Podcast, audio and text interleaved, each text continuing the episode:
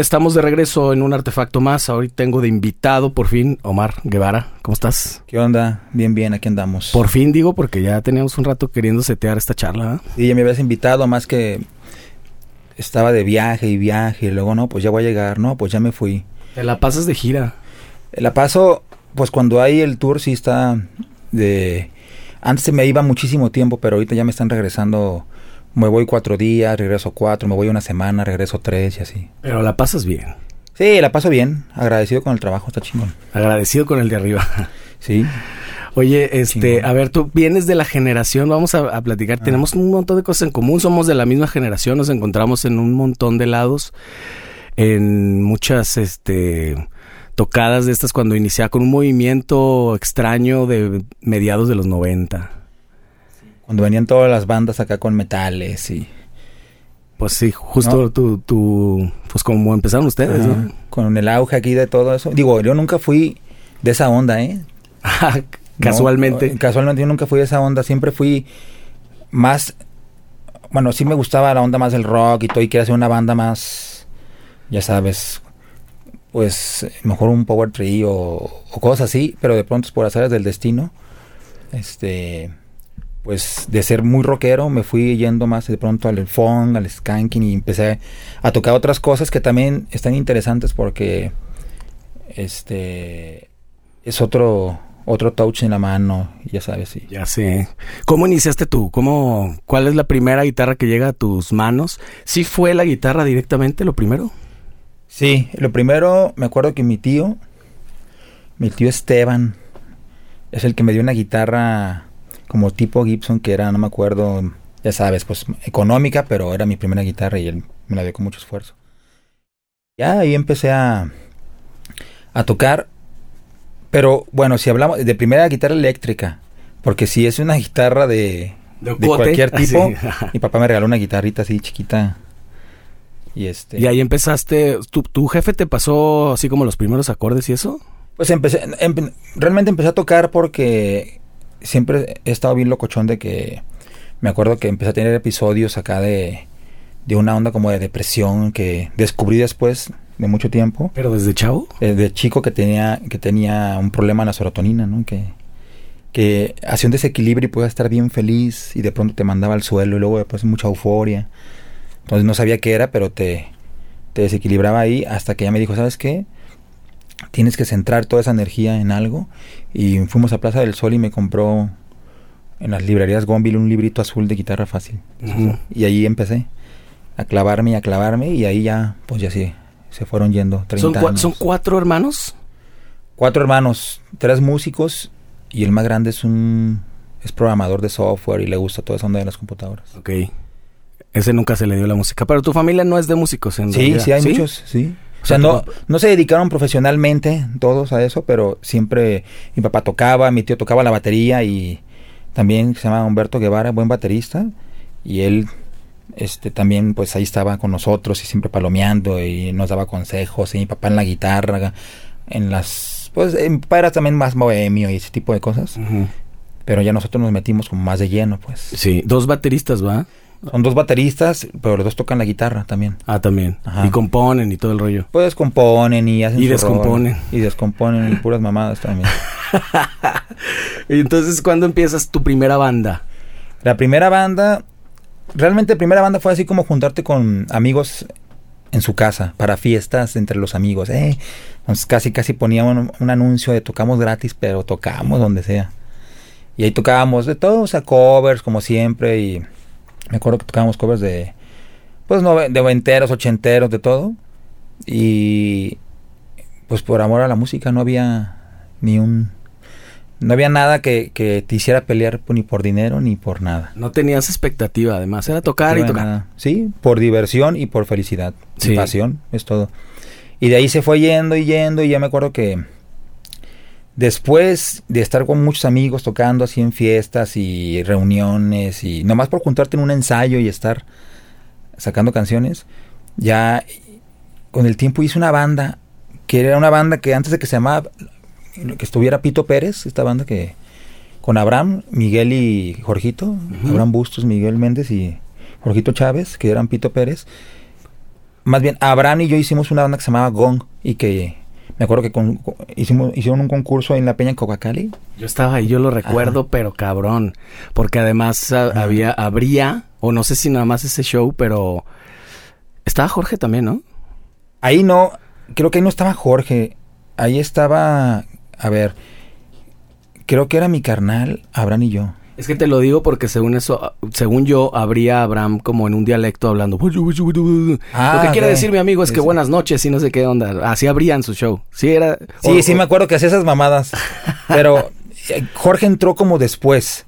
Y después cuando se entró Jorge, este yo ya me quedo como en- empieza lo de plástico en una banda que estaba también y ya comienza Jorge y Abraham con otro guitarrista que era un amigo que les presenté que se llamaba Raúl que vive por la colonia de las Águilas. Y después ya cayó Miguel Méndez y ahí cuando empezaron a hacer Pito Pérez. Y nosotros plástico y cada quien había ganado un concurso ahí del Hard Rock Stage con Telehit y Warner. Entonces nosotros ganamos la primera edición y ellos ganaron la segunda edición. Sí.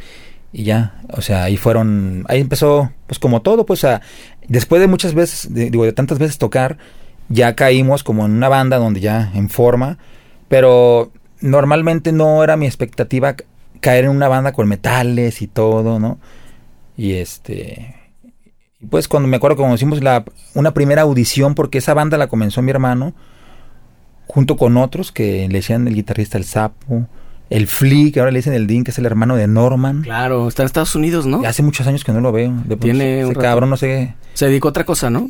Él es dibujante y creo que trabaja incluso en, en cosas de. hasta de Pixar, no sé, algo. O sea, era muy bueno en eso. Entonces dije, pues, ¿qué estamos haciendo acá? no? Sí, ya sé. Pero hace muchos años que no lo veo. Te puedo decir hace más de 20 años. 20. 20 años mínimo. Pero sí, y buena persona.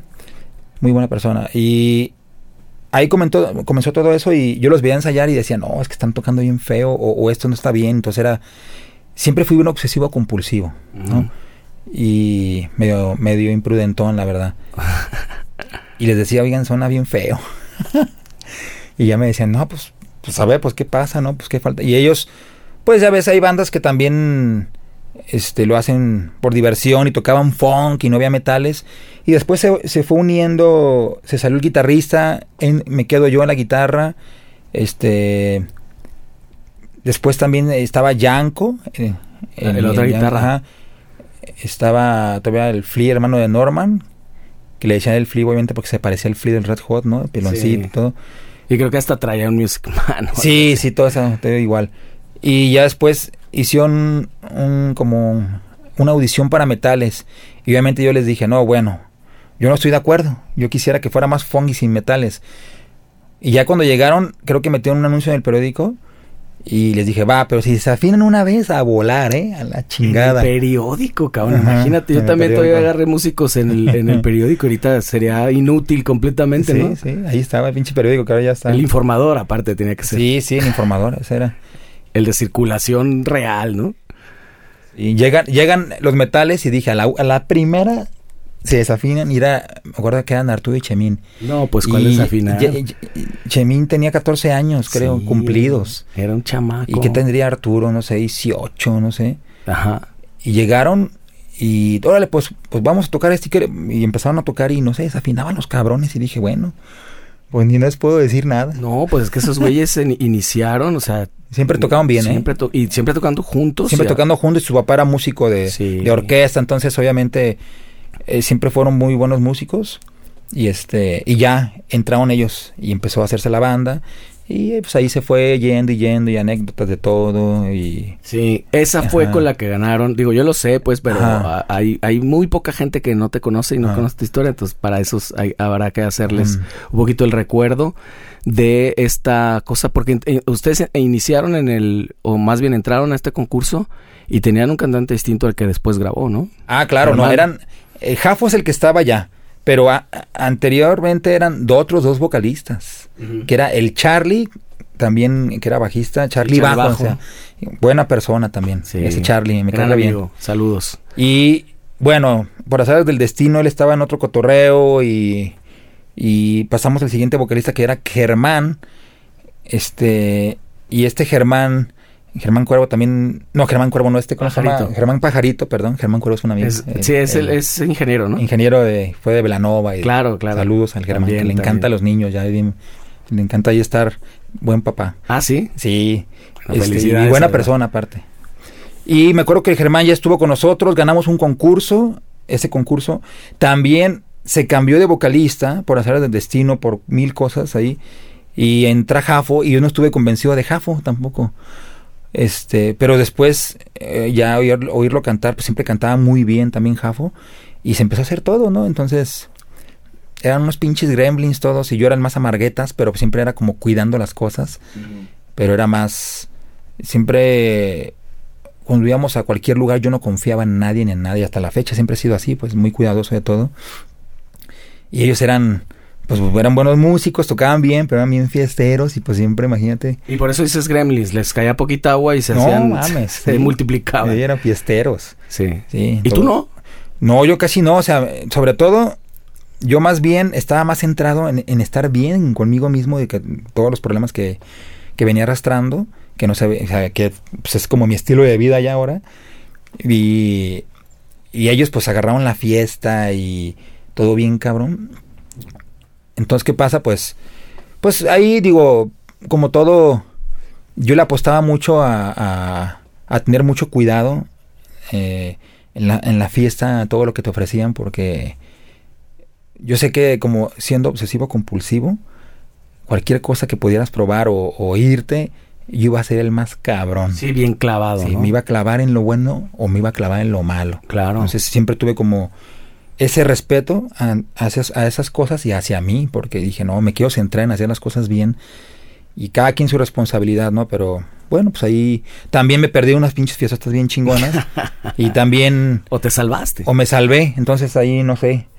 Pero siempre bien, pues digo, yo, yo me la llevo bien con todos, poca madre, y, y, y, pues ya, ya me conocen cómo soy. Sí. ¿Y grabaste dos discos ahí nada más? ¿O cuántos Tres. fueron? ¿Tres? Tres y uno en vivo, y este... el a ver, no- recuérdame, porque el primero es se llama solamente plástico. ¿no? plástico con la disquera que, que nos lo hicieron super pop y se, Que hicieron se con- mamaron ahí, sí. Sí. Y este salió y ya no había ni guitarras. Dije, ¿dónde quedaron las guitarras que grabé? Sí. Sepa la chingada. Yo recuerdo de haberlo ido a comprar, ¿eh? porque me parecía que en el momento era lo que tocaba, como apoyar la escena. Y fui a Mix Up y lo compré y todo, lo, lo recuerdo así. Sí, era, perfecto. era, era. Pero sí me acuerdo que lo escuché un poco de- como paus- pasteurizado, un poquito Sí, sí. No era como en, en vivo sonaba como más crudo todo y más acá, pues más rudón, según yo. Sí. Y luego sale el disco y dije, ay, chingado. Parece timbiriche, cabrón. ¿Y es un disco que no puedes oír a la fecha? ¿Te cuesta No, trabajo? no, no, al contrario, lo escucho y hasta me da. ¿Ah, sí? me, me- me da, me- da gusto escucharlo, pero también me da risa de pronto Sí. en algunas cosas. ¿Quién les produjo? ¿Les pusieron un productor? Ese lo produjo una persona que se llama Alejo Stivel, que era el vocalista de un grupo de hace mucho tiempo que se llamaba Tequila. Ajá. Y era de los, puta, o sea, de los ochentas, Sí, sí. casi se- principios de los Banda 70s. española, ¿no? Banda española y que radica en Argentina él. Sí. Y este y total que ya lo hicimos con él. Y todo bien, pues, o sea, puta, eso fue en el 98. 2000, que no, como el- e- eso que, que ya, ya, ya ¿Ya ganamos. fue 2000? 2000, ajá, 2000, 2001 creo. Y el siguiente es uno que con el que nos fue muy bien. Oye, pero espérate, a ver, este, es que este disco tiene, te- para yo tengo muchas dudas. ¿En, en dónde lo grabaron? Ese lo grabamos aquí en el en Las Águilas, en el Cerro del Tesoro había un estudio. Ajá. No me acuerdo cómo se llamaba ese estudio, pero estaba grande y estaba chingón. Sí. Y este, yo lo dije, ¿a poco hay un estudio aquí? Sí. Yo creo que ya no existe, ¿no? Pero Tuvieron de invitados, eh, yo recuerdo Iván González en los Eh, Iván teclados. González ahí estuvo en, en- en los teclados, piano en los teclados que grabó. Este, ¿quién más grabó? Ya ni me acuerdo.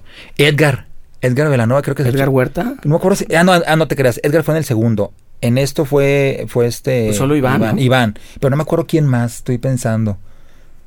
Habrá que checar ahí los Sí, habrá que checar. Ya no me acuerdo, pero Iván sí me acuerdo que. que ¿Y cómo fue tu acercamiento con la, con la producción? ¿Te acercaste mucho al productor como, y, al, y al Inge para aprender o...? No, en aquel tiempo todos estábamos como confiando y sí cuidábamos las cosas, pero al mismo tiempo, bueno, pues no sabíamos cómo estaba la onda, ¿no? Y no eras como viejo lobo de mar.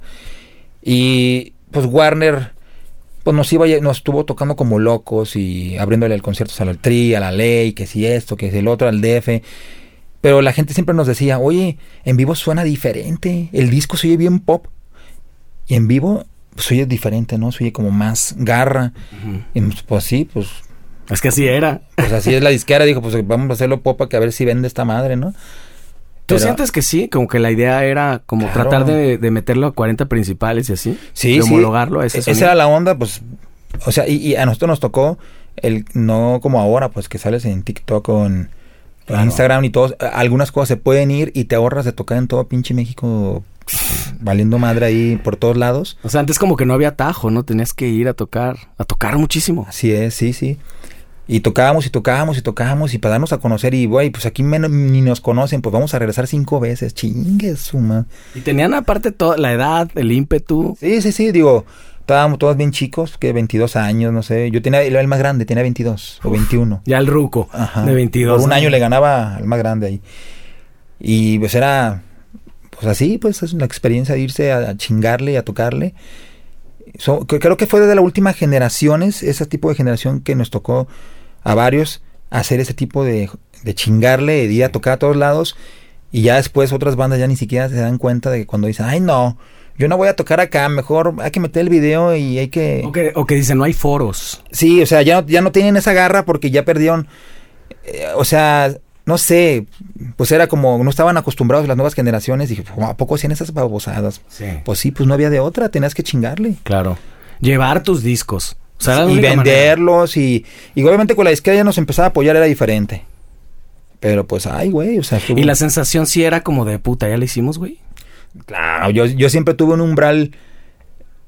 Este, yo tenía un umbral de que dije, no mames, o sea, veían a, a las bandas gringas o todo, dije, más, estos güeyes que ya llenan aquí, bien cabrón acá, y, y dicen, no, no es suficiente. Entonces, pasa algo en Guadalajara que yo lo veo y no sé y no generalizo a todas las bandas, pero pasa. Muchas de las bandas que empiezan a lograr algo, algo pequeño y que es, pues es de orgullo y qué chingón que le chingas, tenemos un umbral muy bajo, muy, muy, muy bajo del éxito. En cuanto te empieza a ir bien en algo, ya se sienten, o sea, se, una pose de rockstars, una pose no sé de qué, en cuanto no te, y no te das cuenta del camino de, de ahora sí la, la pista de, Sí. de despegue, ¿no? Del avión que dices, güey, no mames, o sea, te falta y luego mantenerte y llegar para empezar y, y luego mantenerte o que una canción tenga realmente éxito. Y la mayoría creo que apenas logra algo y se sienten superestrellas o no sé, si les piden un autógrafo ya, uh. entonces ese umbral yo lo tenía así como para mí dije, no, esto no es nada y, y- y- y mu- y muchos se emocionaban y ah huevo ya no sigue más gente y está bien pero mi yo, yo peco mucho de que siempre espero más de lo que creo que va a ser y, no, no llega a mi expectativa ¿me Ya. entiendes? y no sé si está bien o está mal no está pero- tan fácil llenar tu expectativa. Pues, Ajá, siempre tengo una expectativa muy alta, muy alta. Y así me pregunta este, la gente, oye, ¿y esto qué chingón? Yo así. Y yo así decía, no mames. o sea, no mames, estoy O sea, a pesar de jodido". que tuvieron oportunidad de tocar en escenarios muy chingones. Sí, estuvimos ahí abriéndole a, a los Black Eyed Peas en el Palacio de los Deportes. Y luego me acuerdo. ah, o sea, hubo cosas chidas y, y todo. Y, y sobre todo cuando empiezas a llenar tu primer concierto, porque ya.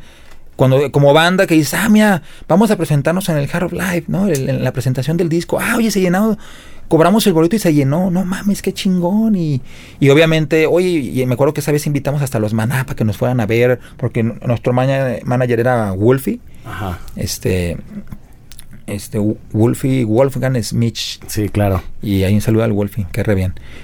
Y pues obviamente ahí nos conectó y pues, sabes, ese tipo de cosas que, que vas conociendo y te vas emocionando. Y, y- y el chiste de esto, pues como dicen, es tener que disfrutarlo, ¿no? Quién sabe, a lo mejor muchas bandas como de Police, una vez que llegan a un éxito tan, tan grande como ellos y que al final fue un infierno y se separaron, entonces, Sí. ¿de qué sirve? Es que por dentro no sabes, ¿no? No, pues no, no sabes qué va a pasar y, y luego no sabes quién se te va a poner loco, si alguien este se gasta en el dinero, si alguien entra en las drogas, Claro. si a alguien le interesa mucho el, el pose, el, o sea, hay de todo. Y la verdad yo era el más X, ¿eh? a mí nadie me pelaba. Pero me- me- a mí me gustaba que sonara bien la banda. ¿Te preocupabas Y- mucho por no eso y me- te ocupabas? Sí, yo no era el que, ni siquiera, obviamente, nunca tuve esa de ni sentirme el más guapo porque nunca lo fui. ni nada, o sea, era el más X, ¿no? Y, y- y no me importaba tanto esa parte de... de Pero estabas cómodo siendo... Sí, estaba cómodo porque, porque mi personalidad no está a querer sobresalir como en imagen o en ese tipo de cosas. Mm. O sea, era más bien en, en- en tocar bien, que sonáramos bien, el saber que, que estábamos tocando y que nos dijeran, ah, güey, sonó bien cabrón, ah, huevo. Y, re- y entonces eso se, se termina, el, el- el compromiso con la disquera, que era el premio de ese concurso, era una lana en efectivo, me parece, o... Sí, nos daban, creo que eran, en aquel tiempo, 10,000. ganabas 10 mil dólares, este, que ahora es una mamada, 10 mil dólares. Sí. Y, Pero sí fueron reales, se los repartieron. Sí, claro, claro. Yo me compré, incluso llegué en cuanto me dieron mi parte, yo me fui y compré mi guitarra ahí a, a Metrópoli, ¿no? Una American Deluxe, me acuerdo, azul y que dije, a huevo. Y yo, o sea, era puro instrumentos y cosas para mí. Sí. Y ya, o sea, fue eso, pues, o sea, y la, el- y la disquera que nos firmó y que pues grabar y que los videos y que... Cuando terminó, no grabaron muchos videos, ¿o sí? Con ellos creo que ahí, ¿cuánto hicimos? Eh, uno... Ah, ya no me acuerdo. uno... Tal vez dos, ¿no? Todos máximo, sí, no me acuerdo. Sí. Sí. Eh, cuando termina este rollo, ¿ya estaba cantado que iba a terminar? ¿No tenían ellos obligación de renovar ni nada? Es que ellos, lo que pasa es que si ven que no vendes o, o no es la expectativa que piensan, pues sabes que no, pues carta de retiro, ¿no? y es que en el tiempo vender estaba bien cabrón. Ya Sí. empezaba bien cabrón, además. Sí, sí, ya empezaba allá, no, la piratería y todo, y estaba cabrón. Y obviamente, pues sí, o sea, la, la expectativa de cada quien en las disqueras es, es si no vendes, si no me eres negocio, no me importa, ¿no? Pues ya, Adiós. adiós. Y se acabó ese contrato. ¿Y cómo llegan al otro? Sé que después tuvieron una experiencia con otra disquera Sí. que fue medio catastrófica. la- Sí, porque fuimos ahí a Mazatlán a tocar un lugar. Y de pronto conocimos a ahí a alguien, una persona, este, bueno, se llamaba Archie, se portó muy bien con nosotros, la verdad, él. Y dijo, oigan, me encantó, a un lugar bien chingón, ¿no? Que se... Sí, pues el famoso Vox, ajá. Yo llegué a tocar ahí con los pericos. Ah, fíjate, pues ahí, y ya que fuimos ahí, oigan, les voy a hablar porque quiero hacer un disco con ustedes y voy a hacer una disquera. Ah, cabrón, pues bueno. Y dijimos, ah, pues claro que no, nos va a dar a tole con el dedo. Y sí, de pronto pasó, nos grabó, grabamos el disco y ya sabes, ese disco se llamó Mundo Groovy, que, que ese sí lo hicimos más como, como nos gustaba y, y cada quien puso como quiso las cosas y nos pusimos de acuerdo en la producción, trabajamos con, Con Richie. Richie, Richie Arreola, que es el bajista de Velanova, que fue el bajista de Velanova. Y ahí trabajamos y pues, ahí Richie también nos enseñó mucho en, en la onda de- del groove, ¿no? Y todo ese tipo de cosas. Y ya nos fuimos a Monterrey con Mauricio Garza, un amigo allá que ya para entonces no estaba Flea, ¿no? Ya había entrado Chubaca. Ya no estaba, ya estaba Chubaca, estaba Jerry en las percusiones y el trombón. Trombón. Y había ahí unos cambios, pero pues todo bien, o sea, realmente ese Ahí la verdad es que ya estaban sonando cabrón. Ahí estaba sonando bien. Fíjate, ya sonaba bien antes. Ya, yo creo que ya sonaba bien, pero ahí ya la gente nos conocía más por ese disco que ya, ya iba como a la par con o en vivo. Entonces ya me sentí un poco más, ya más contento, un poquito más. Y ya grabamos allá y, y ya sabes, hay mu- hubo muchas cosas ahí en el disco incluso que, que me acuerdo que me decía Rich, porque yo soy bien clavado en el estudio también, y me decía, a ver, este, aquí qué le vas a meter, porque había cosas que todavía no estaban, ¿eh? O sea, aquí te, te voy a dar tres oportunidades. Como quede va a quedar. Porque si no te vas a clavar y me dice, lo vas a hacer bien, yo sé que lo haces bien, pero, pero es más la onda de la garra que, que, que- que- porque yo no, lo puedo hacer mejor y ya suena bien, no, y yo era bien clavado, ¿no? Y ya me dijo, no, pues aquí, y así fue, ¿no? De que va esta canción, boom. Y siempre quedaban las primeras tomas, fíjate. Y Y había algo en ti que decía, no, No, pero esa vale madre, si dije, es la, no. si es la primera, no puede ser la primera. la tercera está más chingona. Y me dice, no, güey, trae más onda esta. Trae tierrita y todo. Pero la otra, aunque está más perfecta, no, o sea, no, no vibra. Y dije, y confié, dije, va, si ustedes todos creen que es eso. Realmente na- no, no estaba mal, pero ah, cuando grabé ese disco tenía que 26 cumplidos, 26 años cumplidos. Y siempre mi expectativa no, no se cubrían. Entonces era parte del problema que yo siempre he tenido, ¿no? Y bueno, dije, me voy a tener que relajar. Porque era muy aprensivo y dije, relájate, o sea. ¿Y si lo lograste?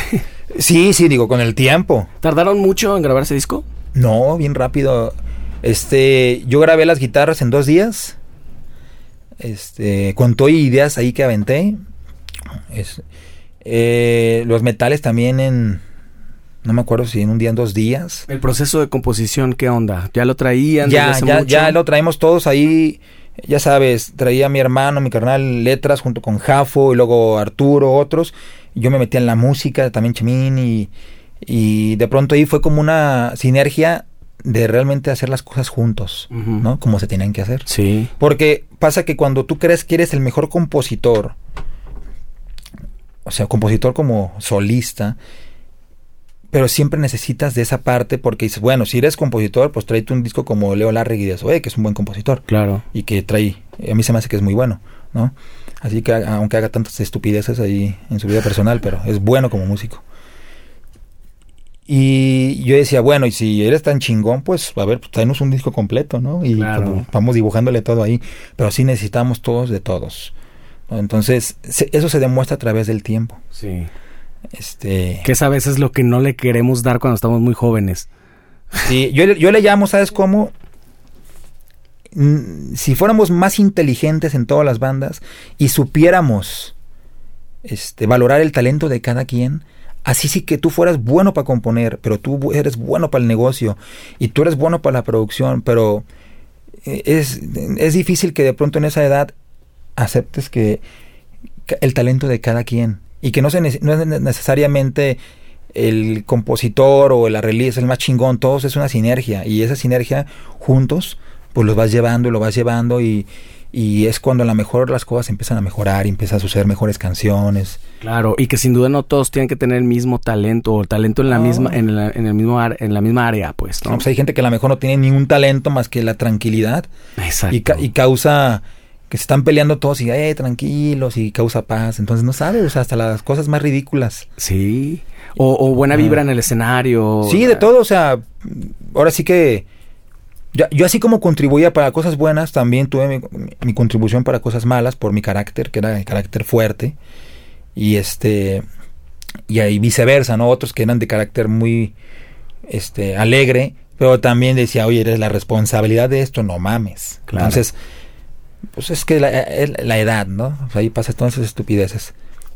Y de ahí ya esa, esa disquera también tuvo un final medio medio Esa no- agridulce, nos ¿no? apoyó bien cabrón. Nos compró instrumentos. Esa sí nos metió varo. Ese empezó a sonar más en las radios. Ya de pronto ya nos presentábamos y ya, ah, mira, ya nos vamos a, un evento de los 40 principales y tocamos en Guadalajara y cantaba la gente cuando parábamos en una canción. Coreaba mucha gente y pues a qué horas, ¿no? Pues qué chido. Entonces ahí va. Y yo decía, ahí va. Y todos, "No, no, no". Y yo decía, ahí, Ahí va, va. cabrones. Todos dijeron, ya la hicimos. Ni siquiera vamos en el del 100, no vamos en el, en el- a lo mejor en el punto 5. Le dije, no mames. O sea, exagerado. Ah, y yo era muy exagerado en eso. No, güey, no seas mal vibroso, ¿no? Pero así era yo.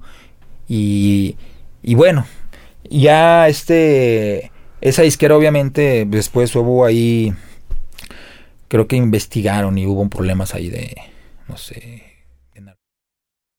que no sabíamos nosotros, ¿no? Que hasta nos vino a...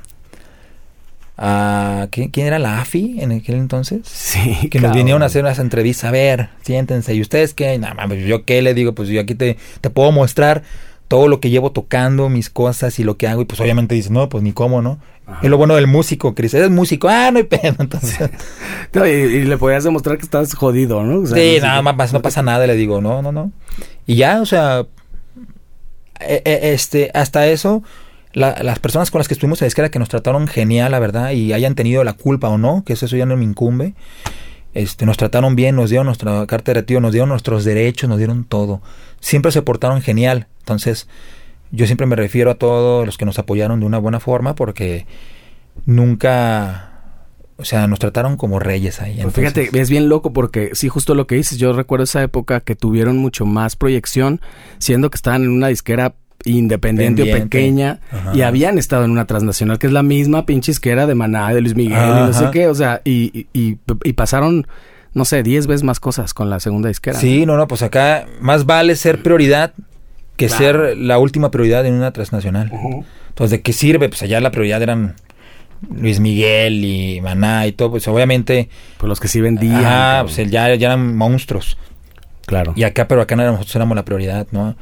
Y hacían eventos ahí en The Box que después lo hicieron bien chingón el lugar para eventos.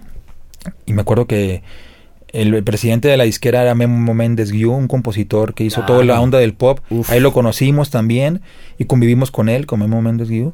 Y él hizo todas las rolas de uh, toda la juventud de pop, de Timbirichi, de todo lo que puedas imaginarte, él lo compuso. Era- Todo el, pues digamos, el, el rock, yo siempre digo que se mantuvo vivo. O sea, porque en el pop había Ajá. mucho rock. Y, y eran mucho las canciones de Memo Méndez Guiú. Exactamente, y él también se portó a toda madre. Y era una onda más hippie, Memo, ya así. Pero nos contó un chingo de anécdotas, ¿no? Ahí de todo, todo. Ahí le aprendiste bien cabrón. No, sí, pues ahí le aprendes a todos, ¿cómo no? Sí.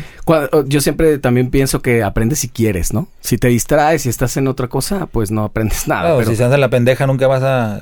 pa- Pasas por una oportunidad y la dejaste ir porque ni por aquí pensaste que era una buena oportunidad. Entonces, Exactamente. tienes que tener los ojos bien abiertos y no.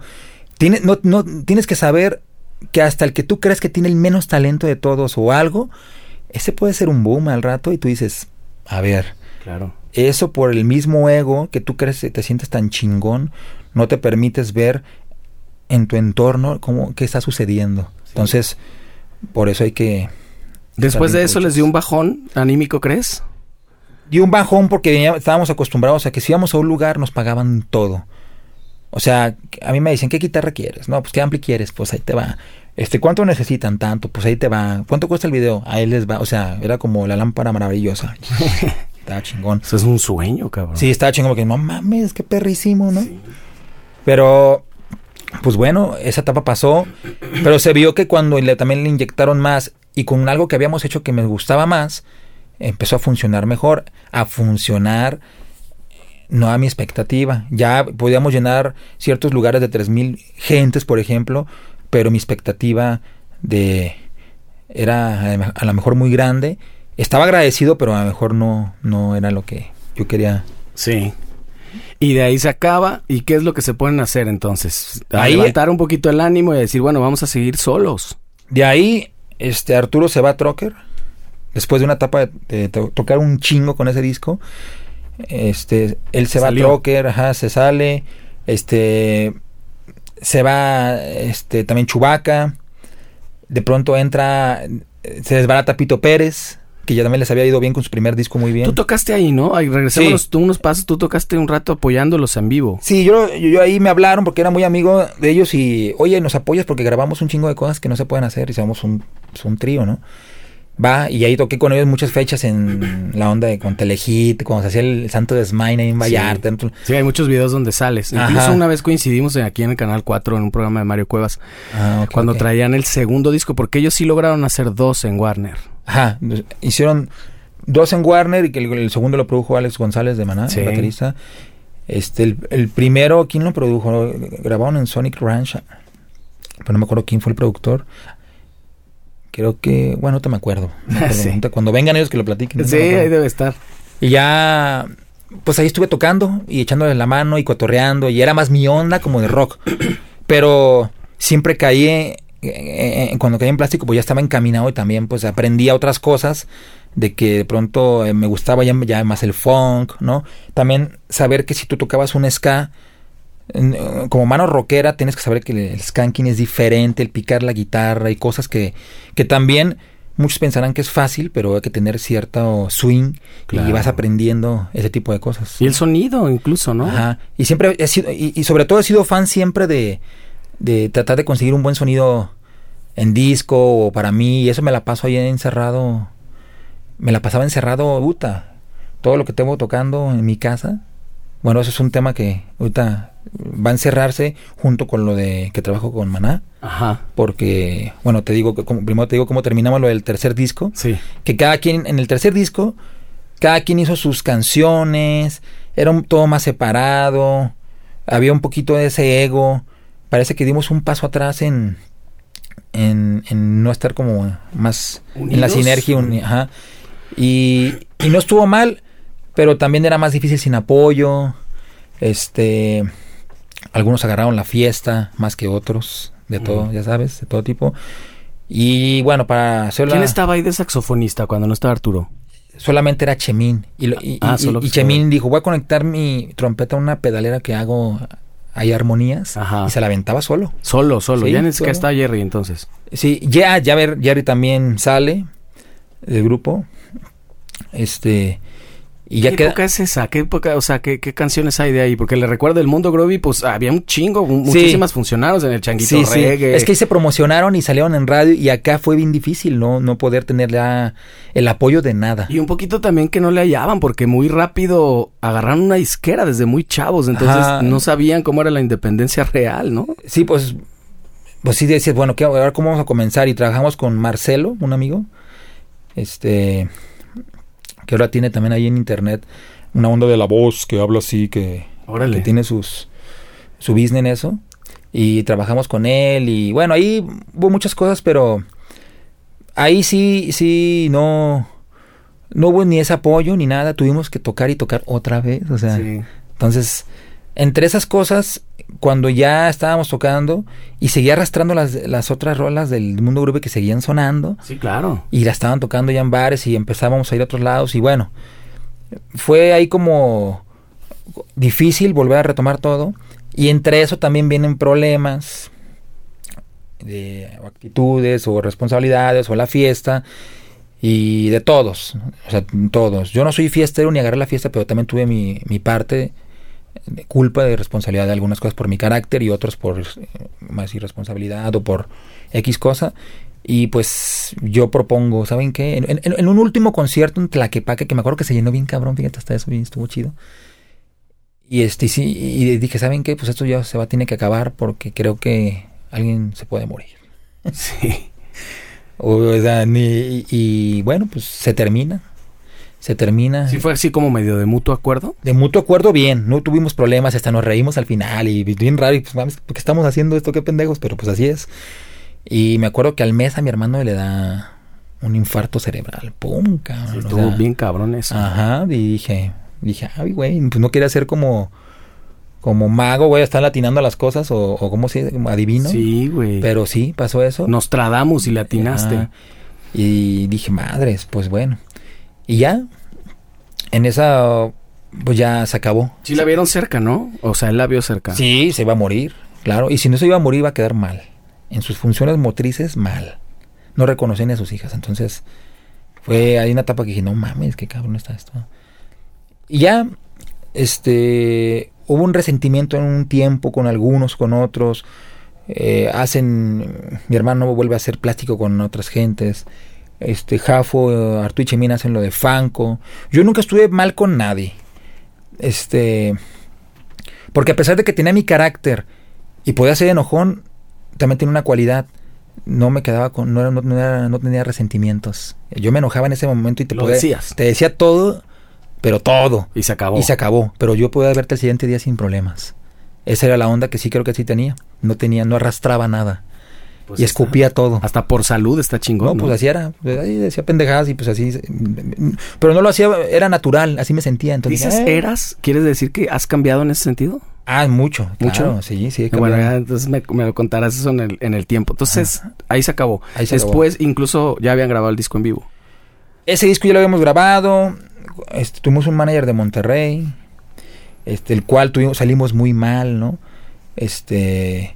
Me acuerdo que tocamos ese disco en vivo y sí fue gente. Después nos dijo, no, esto tronó y nos, nos jodió gacho. Que aparte, en una etapa pequeña estuvo, en ese disco estaba Abraham, Abraham Bustos. Sí, estuvo Abraham Bustos y estuvimos genial, estuvimos tocando. Hicimos una canción, el himno de los de los tecos, que eran los estudiantes, después se cambiaron y negociamos ahí este con los directivos y me acuerdo que hicimos la canción del himno y, y todo iba bien, ahí empezaba a agarrar bien. Y, y- y lo bueno es que a pesar de todo seguíamos tocando y, y cuando tocamos en un lugar que siempre cobrábamos boletaje, tratábamos de no presentarnos gratis en ningún lugar ni, ni, ni al aire libre porque se perdía esa parte que queríamos hacer de que, valde- que la gente pagara por un show. Claro. No que fuera a verte gratis en todos lados y ya valió madre el negocio, ¿no? Digo, Sí. porque a fin de cuentas es un negocio y también vives de tu arte, pues no, no se trata de eso.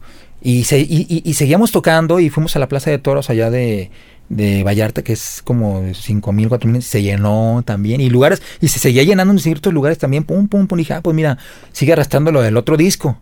Entonces ya sabíamos por dónde iba, a ver si hacemos otro disco. Pero no, ya no culminamos en más. Y desgraciadamente, pues se cerró todo ese capítulo. Sí. Pero no fue porque ya no metíamos gente, fue entre por, por la onda interna. Sí, claro, o sea, el proyecto no fracasó como Ajá. tal, mediáticamente. No iba mal, Exacto. había seguidores, iba creciendo, y, y- pero internamente pues no estaba al 100. ¿Qué año era? ¿Lo fue- recuerdas?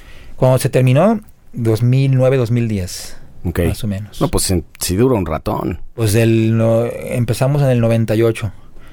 Digo, pues duró. Duró. ¿Y tú qué hiciste después?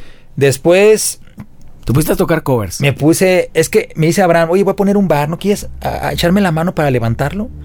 Pero antes empezó en otro lugar con un amigo que le ayudamos a levantar el lugar. Oiga, no quieren tocar y, ah, pues no tengo nada que hacer, va. Y no, nunca había tocado covers, ¿no? Y me puse a tocar, punto. Y me encantó hasta eso porque tocábamos todo lo que, nos, que, que queríamos. Noventas, podía ser desde pesado, desde Pantera hasta ah, Nine Inch Nails, Alice in Chains, Nirvana, pero todo lo noventero y todo lo que nos gustaba, que es lo que crecimos. Y siempre se llenaba, iban puros amigos y me la pasaba poca madre. Sí. Estaba el- bien chido porque, digo, supongo que también como siempre fuiste muy investigador del sonido de la guitarra, Ajá. pues ahí fue como un laboratorio br- cabrón, ¿no? Sí, ahí me gustaba, ya cambiaba de pedales y pedales y, y por gastarme a lo pendejo. Y siempre inves- investigando sonidos y esto y tocábamos y me la pasaba re bien, ¿eh? Porque éramos puros amigos tocando lo que nos daba la gana y nos iban a ver y siempre se llenaba el lugar con puros amigos. Sí. Y, y cada, cada viernes y sábado era de que pinche fiestón. Y, güey, toquen esta. No. Vamos a tocar lo que nos dé la gana. Y Sí. Empezaron a, a separarse un poco del típico cover de, de los bares. Sí, que te dicen, toquen esto y no, pura madre. Pues, no. Que de hecho, este, yo tenía aquí muchos invitados que han Ah. alimentado un montón ese repertorio. Carlos Avilés, eh, Arturo Ibarra, Ajá. tú con plástico. O sea, esas cosas, por lo menos en Guadalajara, la- la- las típicas salitas o el barecito, no Ah. pueden faltar las canciones de plástico de Cuca de, de Rostros. Ah, sí, no, pues yo ni sabía, pero lo que sí sé es que lo que no puede faltar en- es una que se llama Prende la Luz, pero en los bules. Ah, eso sí me tocó. Ah, no, no me tocó, me platicaron. A mí me dijo una vez, nos mandó a hablar ahí, no me acuerdo cuál era, el- en aquel tiempo, el caos, o no me acuerdo. Y me dijo, oye, tienen que venir porque a estas chavas les encanta esta canción y pues nos invitan. Ah, pues vamos. sí. Ahí con el rollo del slide y eso, pues la sea como Ajá, muy y, y- y dije, pues se supone que era una rola oscura y ahora ya es bulera. Pues, bueno, agarraron Y- el ritmito. Y empezaba. tan, tararero, y yo decía, ay, mames, está re buena. Oye, ahí, antes de, de pasar este rollo, o justo para, para poder ar- anclar el, el tema de los covers, tus héroes, no me gusta a mí decir guitarristas Ajá. favoritos porque favorito que es, cabrón. Pues sí. Pero héroes de la guitarra o gente que tú dijiste que, que quisiste emular, Stevie Ray Vaughan. Ah, no, eh, Stevie Ray. Stevie Ray Vaughan era mi favorito, siempre. ¿Sí? En un tiempo me gustó mucho también Steve Vai, pero cuando estaba en mi onda de, de atascado, ¿no? Y todo eso. Pero después escuché a Stevie Ray, me gustaba la mano pesada del blues y, y pues obvio, como todos, Jeff Beck, David Gilmour. En un tiempo escuché Will Mustang en mi época de clavado como todos. Y ya después vas como madurando y te vas cambiando y después... Siempre, siempre la base firme los Beatles. Sí. Siempre. Harrison. Cabrón, siempre. O sea, mi papá era fan de los Beatles y yo crecí cada semana con mi mamá que se ponen ahí a echar unas chelas, ¿no? Y siempre mi papá, todos los pinches discos de los Beatles y mi mamá, ya, no mames. Pon a Rocío Durca, no mames, o a pinche Marisela, güey. O sea, eres de ¿Eh? que te sabes toda la discografía. Sí, o sea, casi la, yo creo que la mayoría, si no se me olvidan alguna, y, y los tributos, entonces toco un chingo de rolas de los Beatles y, y- y crecí con eso, pues. ¿Y qué encuentras ahí? ¿Más que el sonido de guitarra te apasiona o o la canción? La canción. Ahí sí ya, por primera vez a lo mejor, nada que ver con la guitarra. Era la canción, de que las toco y las canto y digo, no mames, o sea, qué chingón. Sin embargo, digo, ahorita me acordé porque ahí en, en Prende la Luz está el slide este Ajá. que supongo que es muy, muy influenciado por George Harrison. Pues, My- My sí, no, Lord, incluso la de bastón, una que se llamaba Bastón, todo ese tipo de cosas que... que Super Beatle, aparte. Ajá, que incluso era lluvia de ideas en muchas cosas que hacíamos ahí de, de- de arreglos también. Pero todo ese tipo de cosas también mi hermano era súper fan de los Beatles hasta la fecha. Ringo. Entonces tú- Y siempre... aparte el productor eh, Richie, que también es un Ajá. mega fan, ¿no? No, pues yo escuchaba la de... "Tuitiu, uitiritu, Y dije, no mames, qué chingón. Claro. Pero sí, o sea, a pesar de que me clavé mucho en la guitarra, en la técnica y eso, y que un día abrí los ojos y dije, a ver, ¿sabes cuántos guitarristas mejores que uno y, y técnicos y de todos y se quedan en el camino? Porque, a fin de cuentas, una buena melodía hace que, que muevas a las masas y canten y coreen. O sea, como la de la, la, la, la, la, la, como los argentinos con The White Stripes, ¿no? Como esa canción. Y de pronto los argentinos cantan todo. No, sí, pues todo, hasta la pinche velocidad. Bla, bla, bla, no, están todos los riffs de ACDC. cabrones. Ajá. Sí, sí, no, ellas son cabrones en eso. Esos conciertos son memorables. Entonces, siempre dije, una buena melodía en, en cualquier estilo en el que la pongas. Esas tres notas o eso le puede partir su madre al, a la onda al güey más virtuoso. Al güey más virtuoso. Y no se trata de competencia, se trata de que lo que genera, lo que genera. Sí hubo un momento, porque también invité a Aldo Muñoz y, y, él también, hubo un momento en el que todos los guitarristas fueron como de... El que llegue primero gana, cabrón. Ah, sí, sí. Me acuerdo que me decía Aldo, güey, yo gané un concurso en el de Yamaha Explorer. a huevo, cabrón, le digo, pues ya, pues ya pasó esa madre, le digo, qué chingón. Porque yo, bueno, siempre veo a Aldo los, todos los lunes, voy a su estudio y todos los lunes estamos cotorreando ahí, ¿no? Ya sabes, ahí entre él y yo, pues nos decimos las cosas como van, ¿no? O sea, de que si estás sonando culero, llego, estás tocando bien culero, pinche. O le digo, oye, dije, usar esas pinches cuerdas 07, cabrón, parece papel de niña, pinche sonido de niña, ¿no? Y, y cada quien así nos tiramos ahí de onda de cotorreo. El cotorreo pero va en serio. Sí, no, no, aparte Aldo es oscurón, no parece, sí, es pero cabrón, no, es, cabrón. A mí también me ha dicho unas muy buenas. También. Pero está chido, a veces lo agradeces como compa que te digan. Ah, no, sí. Hay gente que siempre te está diciendo, no, todo bien, maestro, súper chido. Yo, yo, además, yo he retado a mis amigos, y a Chumino, a, a todos, hasta al Cristian Gómez, que lo traigo un chinga ahí en el Face cuando pone pendejadas. Les digo, los reto que me dañen con comentarios de lo que quieran, si pueden. Sí. Los reto, papá. Los reto. Porque saben que estoy bien loco y saben que es muy difícil que me agüite por un comentario que me digan. No, importa con qué lo que me digas. Pues eh, no, no sé si te agüitaste o no, pero hay una cosa que te puso ahí una vez Aldo y, y creo que estoy de acuerdo que te dijo, güey, no puedo creer que el, el, el, Guitar Tech más, más importante del momento esté grabando sin una pinche interfaz con el micrófono del celular, cabrón. Ah, es que, ah, cuando grabo, meto, sí, lo que pasa es que me da una hueva. Cuando grabo improvisaciones, así que estoy, no sé si las has visto ahí de pronto que meto. Sí. Y la neta, lo hago como un gusto personal, pero me da una flojera decir, ¿para qué meto esto bien pro? Mejor hago una canción y la grabo bien. Y, y, y le digo, güey, pues es que y aparte son cosas que, que, salen como que, ah, voy a grabar ahorita y me siento y no preparo nada, es a la primera. Entonces, no es como quererlo hacer con... Es como que si fuera bien casero. Claro. Obviamente, ya cuando ya hago una canción y todo, sí me clavo en hacer las cosas bien, pero eso se me hace irrelevante. o sea, tienes todo el rollo para grabar. Sí, tengo, lo tengo para hacerlo, pero ni me hace irrelevante por... Es como cotorreo. Claro.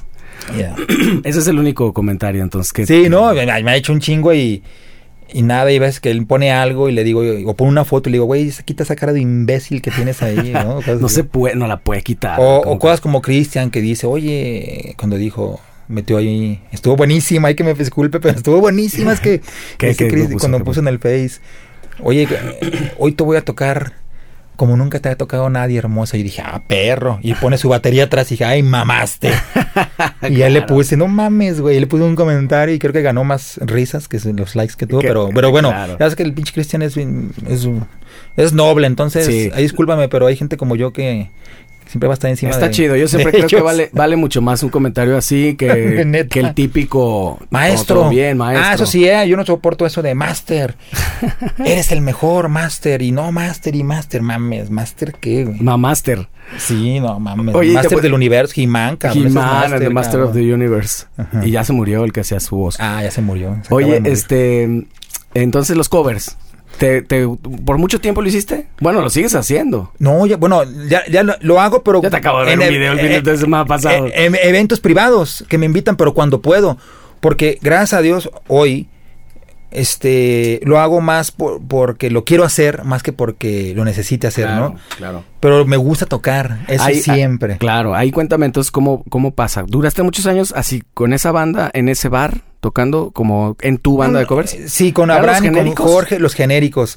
Y ahí estuvimos tocando, no sé, ¿qué te gusta? ¿Cuatro años? Pero seguíamos a la par tocando en eventos y esto y aquello y me la pasaba genial porque no había la onda del, de la pose del ego, de la entrevista, de el video, de yo quiero sobresalir. No, pues era de compas y poca madre. A ti te venía bien justo de donde venía. Sí, me, una dosis de, de Realidad. De realidad y de cero mamadas, ¿no? De, con las cosas como van. Y este, y estuvo chingón. Y me acuerdo que un tiempo, eh, ya después de esa etapa, me acuerdo que me enfermo de mi estómago. Algo pasó que dejó de funcionar una válvula y empecé a no poder comer. Ay, güey. Me acuerdo que se me vino una etapa bien rara, oscura, donde mi papá se pone mal. Este, yo me empiezo a poner bien mal, bajo 17 kilos. Y, y hasta Aldo me decía, güey, parece que tienes cáncer o parece que tienes sida, cabrón. Y la neta, ahí están unas fotos donde yo me veía y dije, mames, güey, me voy a morir. O sea, no me podía comer ni una manzana, ¿no? Era muy cabrón. ¿Lo regresabas o simplemente no entraba? Ya no, ya mi esfínter esofágico, el de arriba, por cierto.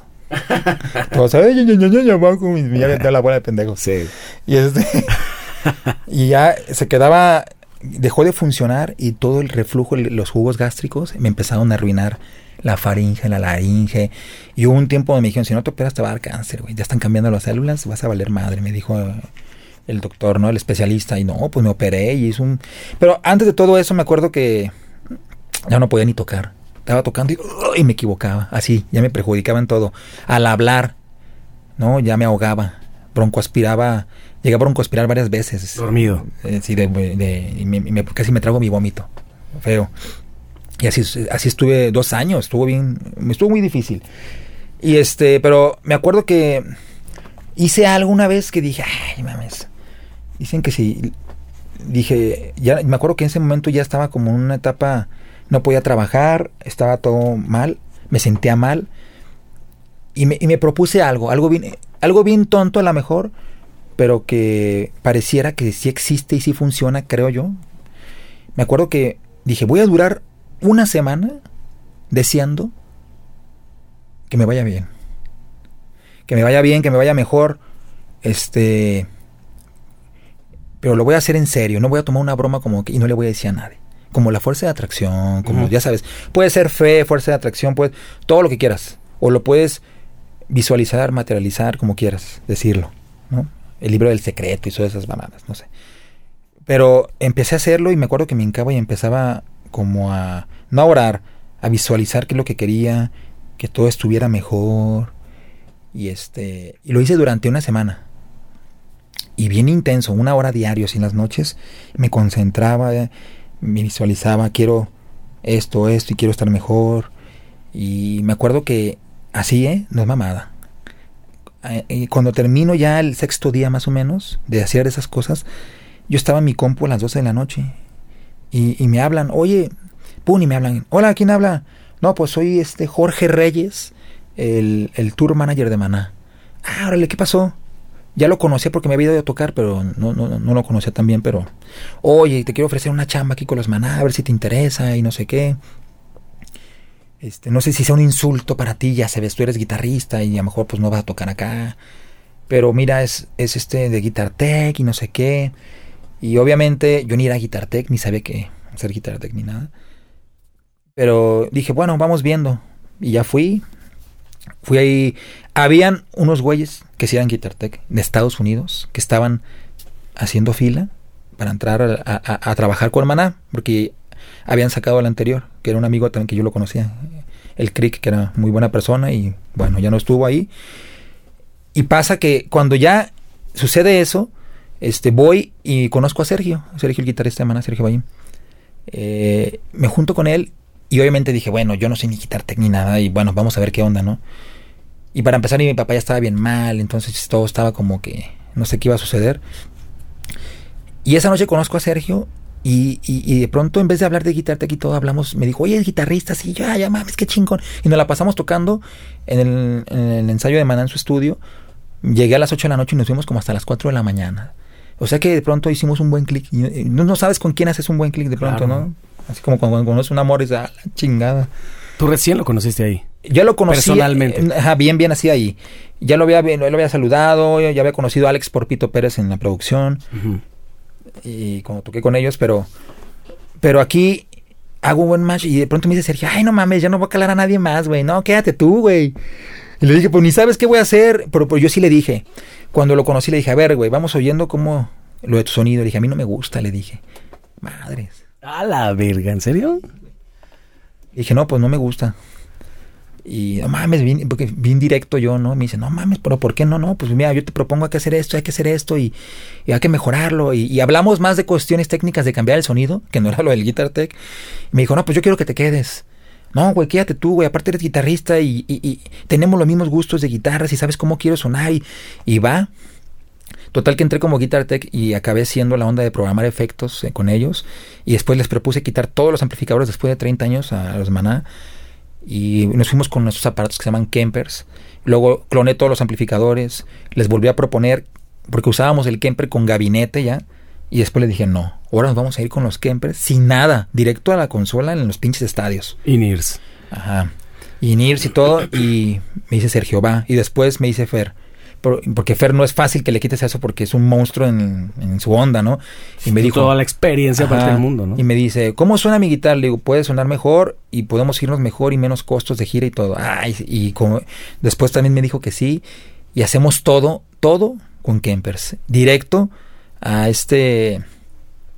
Así, ¿no? A la consola, al PA, sin micrófono, sin sin los gabinetes, nunca lo habían hecho en su vida, andaban así como, como con miedo, pero yo les dije, confíen, yo, yo eso sí, siempre he sido bien seguro, y les dije, va a sonar bien, y de mí, o me corren, chingo mi madre, así, y me aventé, pum, entonces acaba siendo más esa chamba que lo de Guitar Tech, que hago lo de Guitar Tech, pero es, ahora es más importante lo, esto que hago porque se los propuse y traté de crecer dentro de, de la empresa con ellos, el cual también para mejorar muchas cosas en cuestión de económico, el sueldo, ¿sabes?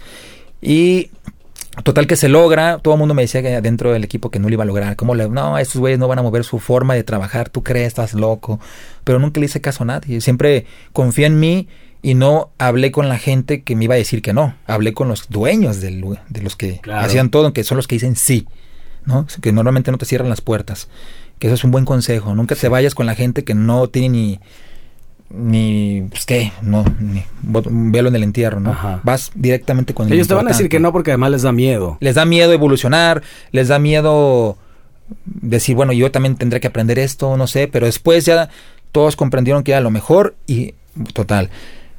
Ahora este también les propuse, oye, ya no tienes por qué pisar pedaleras ni nada, entonces ya ahora yo tiro todo, ahora mi, mi trabajo es tiro todos los efectos en vivo los solos, los delays, a Fer, a Sergio, viene el solo de clavado en un bar, viene el solo de bla bla bla, corazón espinado, y tengo que estar con mis in-ears, me siento, estoy con mis kempers al lado del escenario y estoy aventando todo en vivo. Tum, tum, tum, tum, tum, Entonces, entonces, lo que hice es que dije, yo no quiero hacer guitar techno, o sea, quiero hacer, eh, proponer hacer más cosas. Y así fue, entonces ahora mi trabajo es, es que me sé el show, me, también me sé el show tocado, porque hace poquito este, iban a tocar con Alejandro Sanz, en el Telmex. Y Sergio le dio COVID. Entonces me habló Fer y me dice, güey, prepárate esta canción. Era una canción la que iba a tocar, pero prepárate esta versión, te la mando ahorita y en una hora tenemos ensayo con Alejandro Sanz en el Telmex. Ah, la chingada, pues pásamela. Y ya total que me fui en la noche y suplé a Sergio. Y ya toqué con ellos, con Alejandro Sanz. Y me dijo, oye, ¿tienes todo el show ya? Ya. Por cualquier cosa, este, entras a, cualquier este, emergencia, ¿no? Y Sergio también se quedó tranquilo con eso. En caso de que él se enfermara o algo, sabe que cuenta conmigo para poder cubrir un show completo y todo este tipo pues es que encontrar eso está cabrón, güey. Pues no sé si cabrón, pero también está chido que tenían la confianza. Aparte de que. Yo creo que sí está cabrón. Que ya los conozco, ah, de todo a todo, para poder programar los sonidos y todo tuve que escuchar 100% maná, todo lo que tenía que hacer. Y este y está chido porque al mismo tiempo te dan la confianza. Este, me acuerdo cuando fuimos ahí también a la Casa Blanca, conocí al presidente Obama y tengo mis fotos. no las podía publicar por sí, lo prohibían en Estados Unidos. Y este, pero ahí también lancé todo y, y, cosas que vas conociendo y te dan la confianza que dice, oye, que vaya Omar y haga esto. Entonces, era una responsabilidad bien chida, ¿no? Y conocer también, me dieron un tour ahí por la Casa Blanca, conocer a Obama y muchos lugares, el Rock en Río, en Las Vegas y, eventos bien chidos. Y de ahí se viene un buen de cosas de tour y conocer gente, a Steve Vai, a Nuno Betancourt de Extreme, que toca la de Claro, claro, no, este, monstruo. Y así un chingo de guitarristas y y cosas a Joe Walsh de los Eagles. Entonces, gracias a ellos conocí mucha gente y ha sido ahí buena experiencia de, de, y sobre todo de que ellos son buena onda conmigo, ¿eh? son de son gente que llega y, y hasta te, presume o, te muestra, o te, te incluye dentro, no crees que es como en otras bandas, ellos te incluyen dentro de algo que, que es de ellos, pero te hacen parte.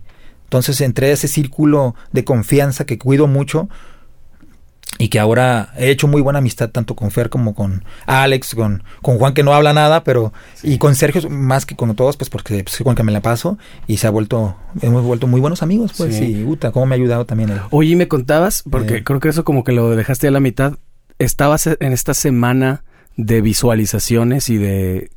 Y, y luego recibes esta llamada. Ah. ¿Cómo te fue eh, en, en cuanto a salud? Ahí Sergio me dice, oye, cuando iba a pasar me, me, invitaba a comer a su casa y veía que no podía, me iba al baño y me hacía tonto, pues yo para que para poder hacer el trabajo y me dice, estás bien mal, ¿verdad? Le digo, sí, estoy bien mal, le digo, no puedo ni hablar. Y él me ayudó, me dijo, te voy a esperar, güey, para que te operes y si no te operas, vamos a ver qué hacemos. Pero él siempre tuvo esa parte humana de, de apoyarme. Qué bonito, cabrón. Sí, y, y aparte, bueno, Sergio, aparte de ser el guitarrista, siempre le digo, eres el más afortunado de Latinoamérica. Sí. Le digo, conoces amigo, súper amigo de todos, de Bye, de Santana, duta de, sí, digo, de cosas que tú dices, ay, ¿a poco sí? Pues sí, ahí sí pasa eso. y este, y él es a todísima madre, es un guitarrista que admira a los demás, nunca le tira hate a nadie, es a todísima madre y es un ejemplo a seguir en ese aspecto. Y todo el mundo me dice, ah, no seas barbero. yo le digo, no mames, cabrón. Yo se lo digo en su cara. Y también cuando algo no me gusta, se lo digo en su cara. ¿Sabes que Sergio ahora trucha con esto en el show? Porque también me ha tocado ser como el coach. Él me dice, güey, necesito que me digas cómo sonó, cómo esto, y, yo, y, dime la verdad. Y yo sí, ya sabes, estoy bien, soy cabrón en eso. Y voy y le digo, ¿sabes qué? No, güey, aquí tienes que ponerle más ganas en esto, y pero somos como un equipo. Le digo, trucha con esto, aguas con acá se te fue esto. Entonces, es por, para mejorar tanto para él y para el show. Entonces, es parte de esa confianza que te dan y que no se gana fácil y que la cuidas, ¿no? ¿Finalmente te operaste? Finalmente, porque siempre me voy, ¿eh? Qué bueno que me dices. No, es que me interesa muchísimo eso, pero me... Me operé, me operé, sí me operé. La recuperación ya entrando mana fue difícil. Aprender a, comer otra vez. Con dolores durísimos. Me fue al tour. Cuando una semana antes de irme al tour se muere mi papá en el primer ensayo que de su hermana. Uy, cabrón. Y yo ya no me quería ir y me quería salir del trabajo de, con los maná. Y me dice Ferry, Sergio, espérate, güey. Esto ya, pues tu papá ya se fue, no te salgas, es una buena oportunidad, te damos la confianza, te vamos a apoyar. Y Sergio me convenció otra vez de, no, no, no, cabrón, no me dejes abajo, cabrón. Y ya, me quedé. Gran consejo. Gran consejo. Y también mi mamá y, mi esposa me lo dijeron, ¿no? O sea, viene cuántos me apoyaron. Ellos son, mi mamá y, y Fabi fueron los que me dijeron, no te salgas porque la vas a cagar. Y me convencieron, si no me pude haber salido, gracias a que ellos me dijeron. Y ya me quedo, fue, no fue fácil, me tuve que ir con un duelo solo, 45 días el primer viaje, solo. Bueno, estuvo... No, nada. Fer le dedicó una canción a mi papá en vivo, este, se portó toda madre. Este, y, como todo, todo el mundo dice, ah, pues te vas y poca madre, güey, y ya pues la tienes bien fácil. Y nadie se imagina que entrando a un lugar donde quieres cambiar todo, empiezan los problemas de envidias. Claro. Y empiezan los problemas de que te quieren sacar. Y empiezan los problemas de que si no tienes carácter y, ser inteligente, te, te traga un mundo de eso. Pero gracias a Dios nunca fui tan noble en ese aspecto, siempre fui más cabrón, entonces... Porque finalmente eres el nuevo. qué chingados sabes? Y, y aparte, ¿tú qué chingados sabes? Y te crees muy chingón. Y, me, y yo llegué y dije, pues, me vale madre. Y así van mis ideas y aquí va esto. Y me la voy a llevar bien con todos. Y el que no quiera, chingar a su madre. Claro. ¿No? Y eso fue. Y así ha sido siempre, así ha sido honesto. Y, esa misma honestidad o imprudencia me ha perjudicado en algunos momentos, pero en, ciertas cosas me ha beneficiado por no ser hipócrita o no ser una persona que... Si yo te digo, oye, tocaste muy bien, es porque tocaste muy bien, ¿no? Claro. No te voy a decir por andar... Sí, por andar quedando quedar quedando bien. Ajá. Nunca se me dio eso. Pero y además finalmente, eh. o sea, que seas un eslabón importante, un engranaje importante en esta gran cosa que es Maná. No, no sé, yo me imagino que de, de, repente de donde venías empezaste a ver diferencias así fundamentales, ¿no? En el trato de la banda, cómo veían las cosas, que realmente es una banda son una banda muy grande. si, se, si, se, llegan a, a, creer mucho, pues tienen por qué. Y tú lo habías visto otra, otra cosa en la banda que venías. No, no, no empezaste a, tomar conclusiones de, claro, güey, nos pasó esto. No, esto nos faltó. Esto. Ah, no. Yo hablé con Fer varias veces y me dije, Fer, yo los conocía, güey, pero no tuvieron paciencia, me dice. Porque si algo tienen estos vatos que... Me dijo Sergio, desde que yo entré, hace 30 años, a esta banda, no me acuerdo de un concierto que haya estado a medias, ni vacío, ni que faltó gente. Siempre está sold out. Llevan 30 años llenando sold out llenando, o sea, cabrón. Pero el tema de la paciencia es que sin duda no, no siempre fue así. No siempre fue así. Aprendieron algo que las demás bandas a lo mejor no, no, hemos- no aprendimos, otras que no, no sé si van a aprender. Es que el negocio, una cosa es el negocio, otra cosa es la amistad y que tienen que respetarse mutuamente para que esto se vaya bien. Entonces es una, aparte de muchas cosas de, las, de la visión de Fer que me decía, mía, yo siempre era con una banda y me tiraban y me tiraban y te lo pueden decir todos los de la escena que conocieron a Fer en su, Claro. en aquel momento que eran, que eran contemporáneos y decían, el vato nadie se la creía, o sea, pero él siempre estuvo así, como con esos caballos de las calandras que van así. Yo tengo esta meta, tengo esta visión y yo creo que vamos a ser grandes y creo que la vamos a armar.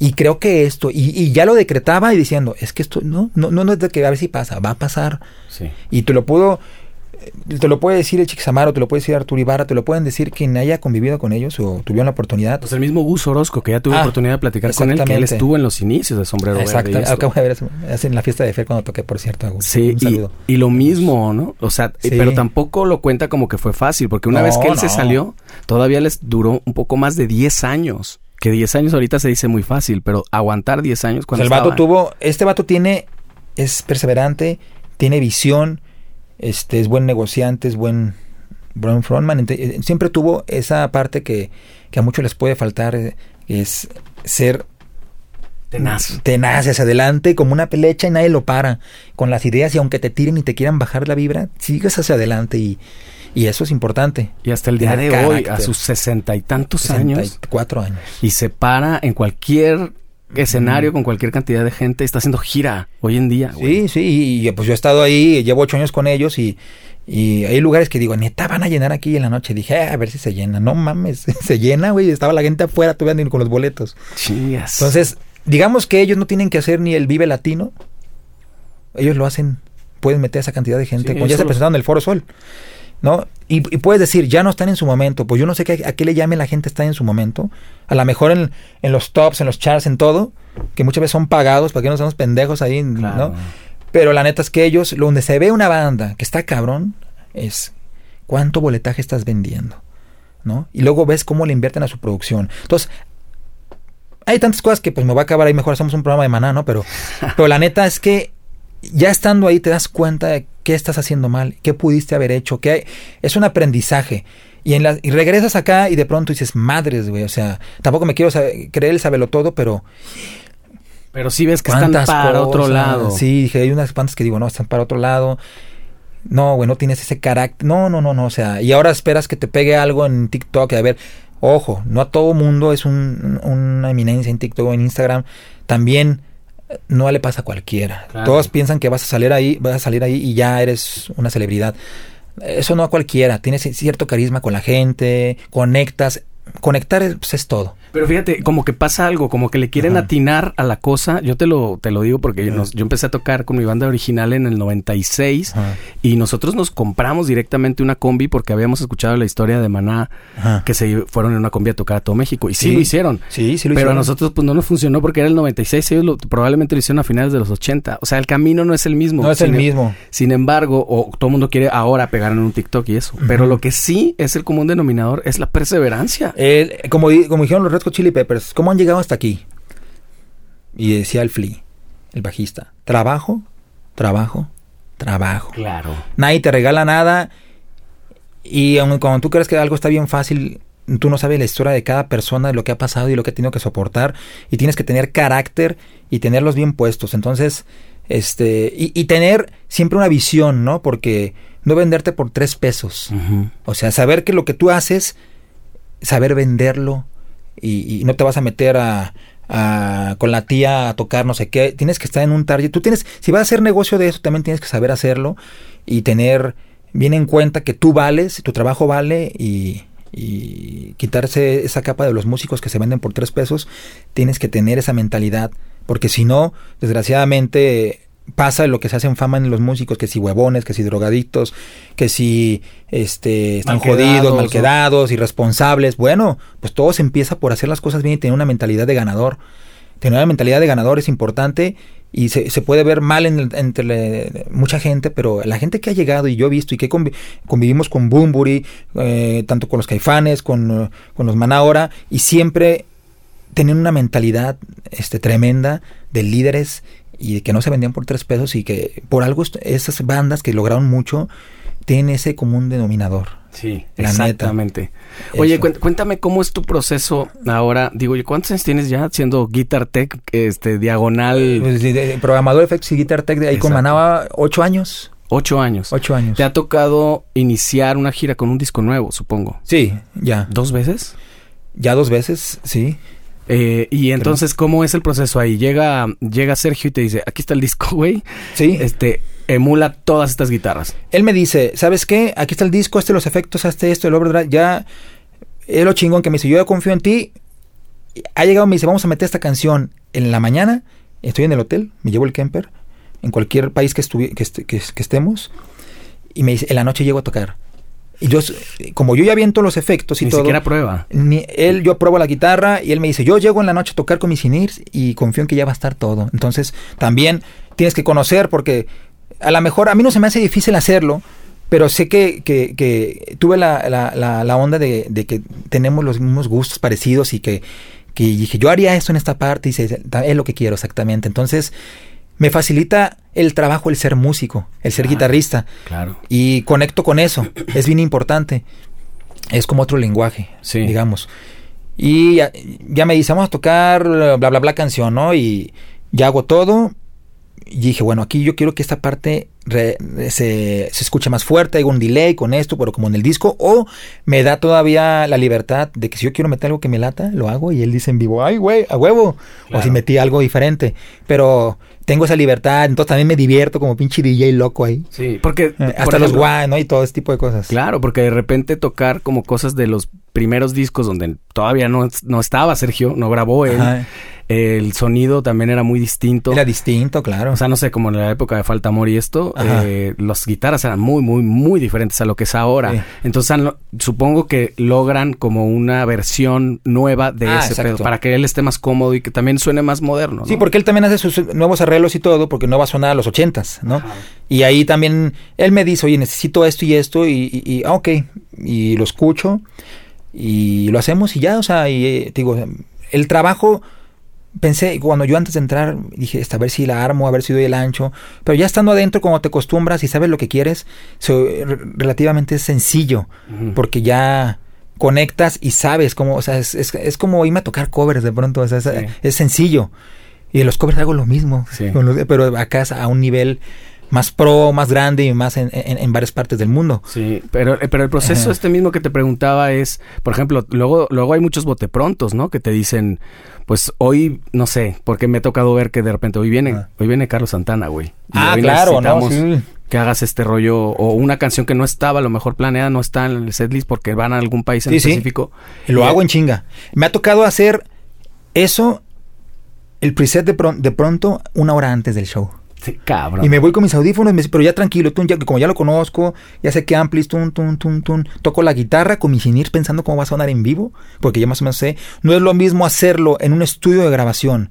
Eso es presets, Sí, claro. que pasamos por el PA a ese volumen tremendo. Se ecualiza diferente, totalmente todas las guitarras, y entonces tienes que hacer algo diferente a estudio. Entonces, pero ya eso lo descubrí en su momento, con pruebas con el ingeniero de Maná, en un estadio o en una arena, ahí va, ¡pum, cabrón! No, pues le falta eso, no, pues, y ahí aprendes. Aprendes. Entonces, todas esas cosas que, que me decían, ya nos vamos todos al hotel, ¿qué va a hacer? No, yo me quedo aquí, güey. Y me quedaba toda la tarde calando para mejorar. Para sonarlo en el, en Sí, el gran PA. tenían, te vamos a dar tres horas, pues esas tres horas, me, ahí va, a ver, y ah, a ver otra, ay, cabrón, qué clavado, oh, pues dame el paro, le dicen, vamos de nuevo, y trabajándolo, para, para, porque dije, bueno, este era como el sueño pasado a, a través de las manos de Sergio, una banda tan exitosa, entonces, bueno, me- lo voy a hacer, ¿no? Y quiere- eh, eh, ah, finalmente estás viviendo un poco. el sueño que yo quisiera haber vivido en, en cuestiones un de... pasito atrás. Ajá. Entonces, y así pones todos los videos de Maná del 2015 para acá en vivo,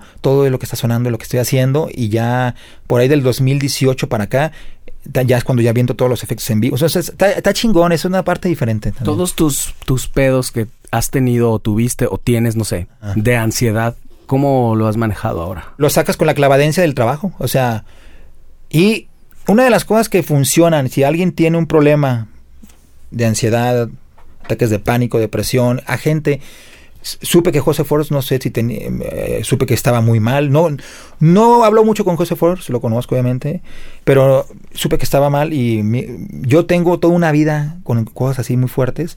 Y un consejo tanto para José, si él no lo sabe, digo, y para otras personas, es, a mí me ha funcionado no quedarte con nada en la mente, sacar todo. Obviamente entre ese sacar hay veces que te llevas a dos, tres por ahí. Pierdes amigos. Sí, porque eres muy, ah, sacas todo muy transparente, pero ayuda a que no se acumule todo ese tipo de ansiedad. te liberas, como con una Coca-Cola le das y pinche gas y sale. sale. Entonces, si a mí me ha funcionado, que toda una vida y nací con esto, a mucha gente le puede funcionar. Obviamente te ayudas con medicina para tranquilizar y eso, pero es, eh, vas encontrando las cosas y, y yo recomiendo a mi experiencia ese tipo de cosas. Saca todo lo que tengas y si tienes algún trauma y todo, que salga, o sea, porque no puedes, no puedes quedarte ahí. Reprimirlo. Reprimirlo, porque luego con la edad. Va a salir. Va a salir. Y también, bueno, también una vida más saludable, porque también destacamos, si llevaste una vida de rock and roll bien dura, te pasa la factura, donde pareciera que nunca te va a suceder nada, pero Sí, pasa, claro. Claro, y en todos los niveles. Sí. Oye, en el, en el tema gira, antes de show y eso, a pesar de que tú estás en una trinchera, insisto, como dos pasitos atrás, no estás dando la cara y eso, pero tienes un chingo de responsabilidad. Sí, ahí pues que se oye, pero no se ve. Eh, ¿Nervios a full y ese rollo? No, ya no. Antes sí. Antes decía, uy, uy, no sí. O pero escuchar el, mundo de... este ya me acostumbré a que sales y es como sentarme en mi casa a ver una película. Porque ya, ¿sabes qué pasa? A mí, yo tengo ese tipo de cosas, como mi serotonina se mueve en niveles extraños. Cuando debería estar muy feliz, no lo estoy. Cuando, me acuerdo cuando murió mi papá, para que, para que me entiendan ahí un poquito, yo estaba en el velorio poca madre, ¿no? Y estaba así, ay, lo estaba viendo hasta en el, cajón. El féretro y todo. Y lo vi en el cajón, ah, parece que está sonriendo, ya está mamando yo. Y mamá, ay, cabrón, estás bien loco, ¿no? Pero mi mamá sabía que, yo soy así. De pronto no estoy, no estoy como lo que me manda el cerebro de decir, oye, tienes que estar bien mal, ¿eh? Porque se murió tu papá. Pero no, yo estaba como despidiendo la poca madre. O también si no me atendía a eso, no tomaba algo, podía estar muy mal, más, más de lo normal. Entonces, le he sacado provecho a ese tipo de cosas, aunque la gente ya ahora me dice, estás bien loco. Pero nadie sabe la historia. Entonces, entre esa locura sabes cómo ingeniártelas para sacarle provecho a las cosas. Ajá. Y, ¿Y tú crees que a veces en ese escenario, me, refiero al, escenario en el que todo el mundo tal vez se podría paniquear, tú puedes concentrarte un poco más? Sí, me concentro y hay veces que... Hay veces que, que, hasta estoy bien tranquilo y, y, y, soy bien ridículo. Digo, pues que suceda algo para que me mueva y diga, ay, güey, falló algo. La claro, sí. Pero no, gracias a Dios no falla nada. Pero sí, y tengo mis timings porque también voy al escenario que le dicen la isla, donde tienen que estar ciertas cosas y luego para acá y luego acá. Aquí tengo un tiempo para esto que no voy a aventar el presex porque tengo dos minutos. Todo tengo todo ya sincronizado. Y antes apuntaba todo, ahora ya lo tengo memorizado, ya se hizo un hábito. Sí. Ya me sé las rolas por todos, el solo, porque si no llega el solo en vivo, imagínate, Claro. En medio estadio, madre. Y, limpio ahí, ¿no? sí, entonces es importante, ¿no? Y ya, porque además también trae guitarras acústicas y todo, es un reto también ahí. Sí, todo, todo, y trae las guitarras acústicas, de nylon, este, pero ya, o sea, ya tengo como todo bien calibrado, cuando hago el cambio de cuerdas, eh, cómo hacerlas en las de nylon, porque las de nylon es muy difícil para que se estiren en un show antes. Entonces, ahí encontrar algunas técnicas y todo, y mi timing. Entonces está... A mí me gusta y, es una responsabilidad, y pero siempre me siento tranquilo en que todo va a salir bien. ¿Y alcanzas a conocer los países? ¿Eso ya te da chance? Sí, no, sí, mames, están ahí pinche Nueva York solo como pendejo. Pero sí te da tiempo, me eh, refiero. sí, ahí ves que tengo cuatro días libres. Cuatro días. Sí, y digo, ya mames, ya, pues yo no tengo nada que hacer.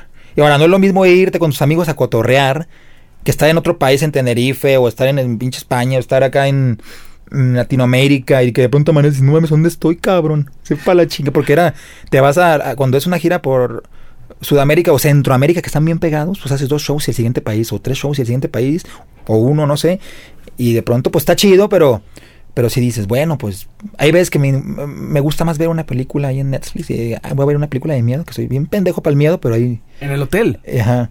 Y ahí estoy viendo la chingón y todo. Y, oye, hay que salir, güey, que estamos en... Eh, otra es que estábamos en Canadá, vamos a las cataratas del Niágara. No. y ¿No me quedaba en el hotel, no fui. No, Voy a ver las pinches cataratas, pero ya, ya fui una vez y ya... No es lo mismo verlo a la primera. Con la primera vez que llegué a Nueva York dije, no mames, cabrón, aquí se subió King Kong, cabrón, en el Empire State.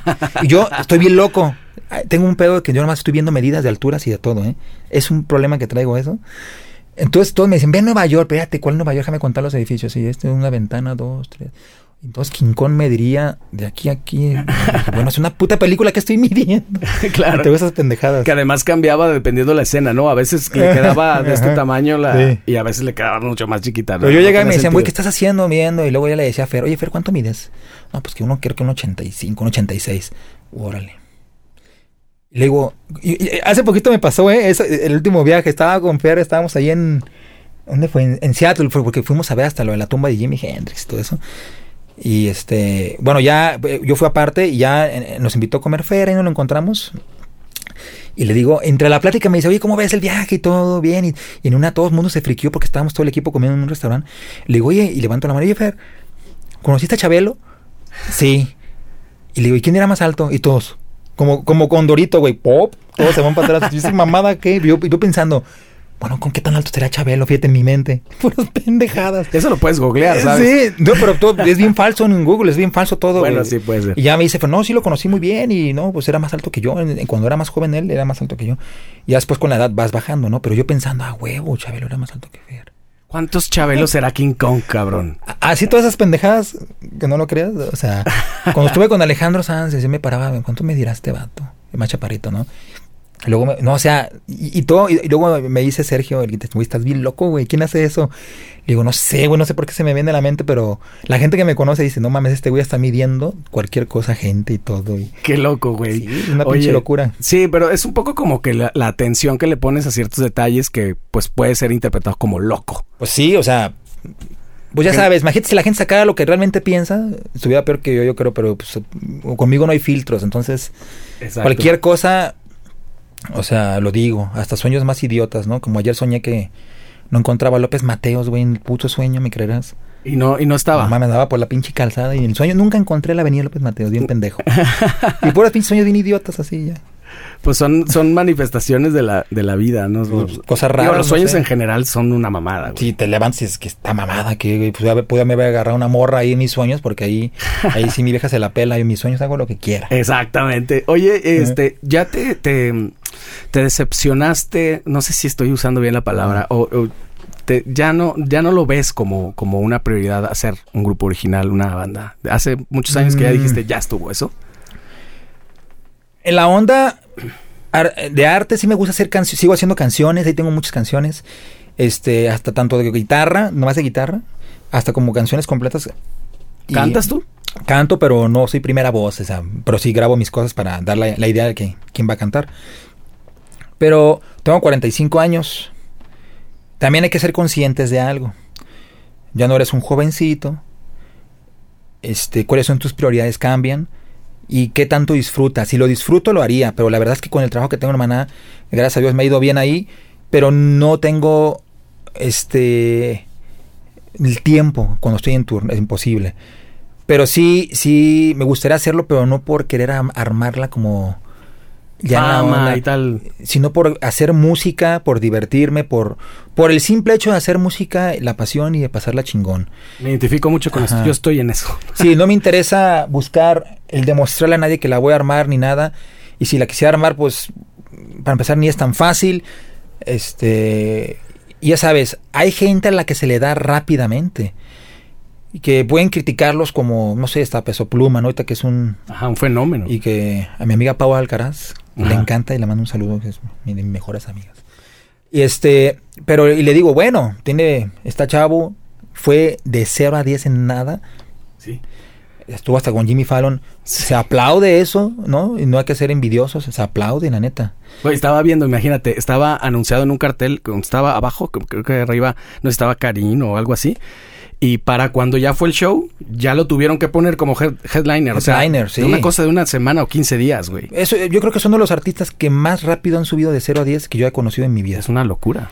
Y se ve que el vato tiene su carisma, que es chido, canta canta particularmente, tiene una voz muy, muy diferente que no se parece a otra. Muy peculiar. Eso es lo importante.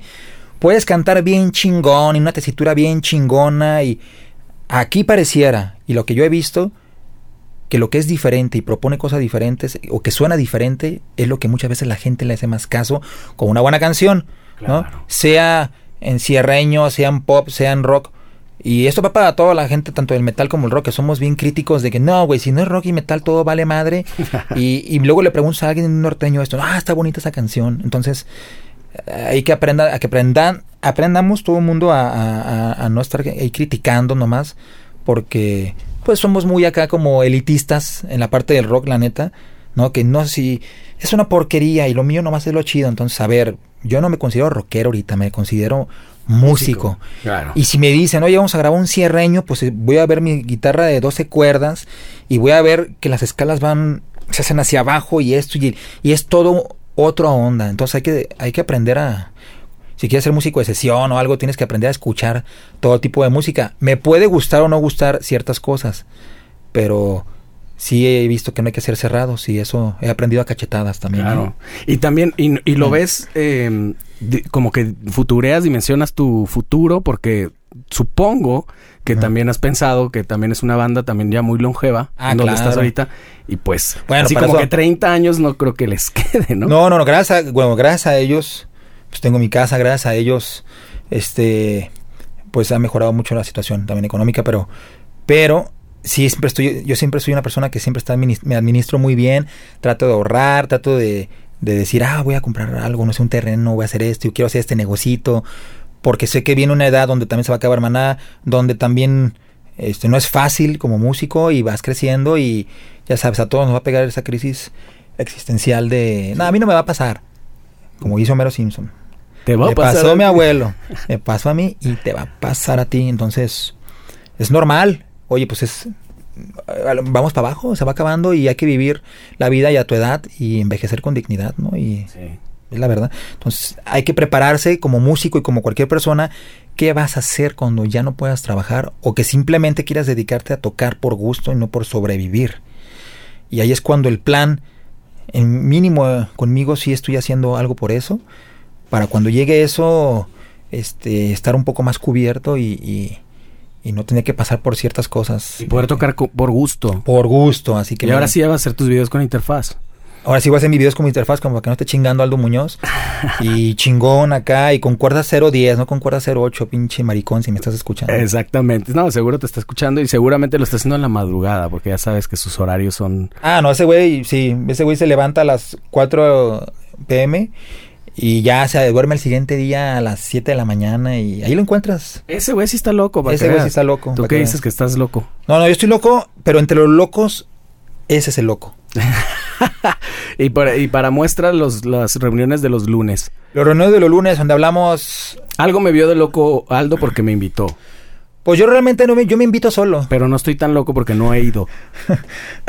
Pero sí, sí, sí, me da muchísima curiosidad. No, está chido un día ve y ahí hablamos de todo. Ahí no hay poses ni nada y si nos queremos criticar, nos criticamos y no criticamos a otros. Ah, es divertido. Pero ah, todos mis amigos saben que si van, vamos, vamos a, ahí hablamos de todo, ¿no? Y ha ido el Cristian Gómez, ¿no? Y, y todos, pues ahí nos la pasamos chido y digamos que es una pues ambiente libre de poder hacer lo que quieras y decir lo que quieras sin que nadie te vaya a decir nada. Tú ahora, tú ahora estás tocando, también te regre cuando tienes un poquito de tiempo te pones a tocar, te invitan a tocar covers. ¿Lo haces un poquito por, por hacer algo? Sí, sí, por ejemplo, ahí estoy tocando con un amigo, con Yayo y la doña, de pronto me la paso genial con ellos. Los Black Con, los Black Jacks, con, con Ledón, con lo de Clap que tienes, me invita, yo toco con Richie Arreola. Entonces, o sea, a mí me gusta y ves que tocamos con cuerdas, violines, y ves que... Y también Ledón este, es muy organizado, es bien... Es muy bueno para vender sus, sus cosas y hace bien las cosas. Él trata de hacer con Clap, que es su, las producciones que él hace, y él pues es muy, muy responsable. Entonces por eso me gusta que trabaja con gente responsable. Sí. Eso, gente responsable, para mí es algo súper importante Sí. No puedo trabajar con gente que le valga madre las cosas. Claro. Eso. No, y saludos a toda la gente, toda la gente que mencionaste, los conozco y en su momento los invitaré a todos porque esta conversación siempre se enriquece un montón y, y- y insisto, siempre digo esto, yo te tengo conociéndote muchísimos años, Ya, un pero creo ¿eh? que nunca habíamos tenido más de 25 minutos de hablar seguido. Sí, no, no, Tal no, vez ahí en no. el descanso de alguna de algún backstage, alguna cosa así, Sí, pero nunca no, no sabía muchas cosas de tu historia y la verdad, muy admirable, muy chingón. Pues hay unas que ahí uno se tropieza, pero aprende. Entonces, Pero está bien Ay. cabrón que estés en, en, en este rollo aportando al rock mexicano desde una... pues no sé, ahí lo que se pueda, digo, tampoco es Suena que muy mamón, pero haya hecho uno ser. tanto, pero pero sí tratas de, por ejemplo, a los que vienen más chicos, yo no soy no tengo esa bandera de esconderles lo que uno les puede enseñar a los más morros o decirles, "No, esto no, y si yo me tropecé, tú te tropiezas por ahí." No tengo esa bandera, ¿eh? Hay veces que va eh, si ve, eh, incluso si vendo algo, si hago algo, este, siempre es tratando de, de mejorar y explicar y no joder al prójimo. Claro. Eso sí, no jodo a, a- a- a mis amigos músicos y ellos saben. Siempre donde puedo ayudar, ayudo. Y si hay alguien que tenga algo lo contrario, que venga aquí y lo diga y me critique. Siempre. Nomás Cristian Gómez sí le he hecho mucha carrilla, pero porque lo quiero mucho. Pero también tanta mamada que pone en el Facebook. No, y se presta. pero seguro él también lo toma todísima madre. Tiene que. Sí, tiene que. Pues te agradezco muchísimo, Mar, tu tiempo y, y tu, pues, tu generosidad con, con, esta, con esta charla. La neta lo pasé bien chido y, y yo creo que mucha gente vamos a aprender un montón de todo pues, lo que dijiste. a ver qué dicen, pero todo es honesto. Todo es honesto y sin poses. Y Bueno. la verdad, pues así es como estoy, si estuvieran aquí en la sala con mis amigos platicando. Sería ¿no? igual. Fuera Televisa y me hubieran corrido. Claro, afortunadamente ya no estamos en esos rollos. Y qué bueno que ya Televisa ni siquiera ya es tan fuerte, así que me vale madre. tonta. Exactamente. Chinguen a su madre. Oye, pues muchas gracias, muchas gracias, Omar. Ya está, pues gracias a ti. Ahí estamos a la Muchas orden. gracias. Venga, nos vemos la próxima. Saludos todos.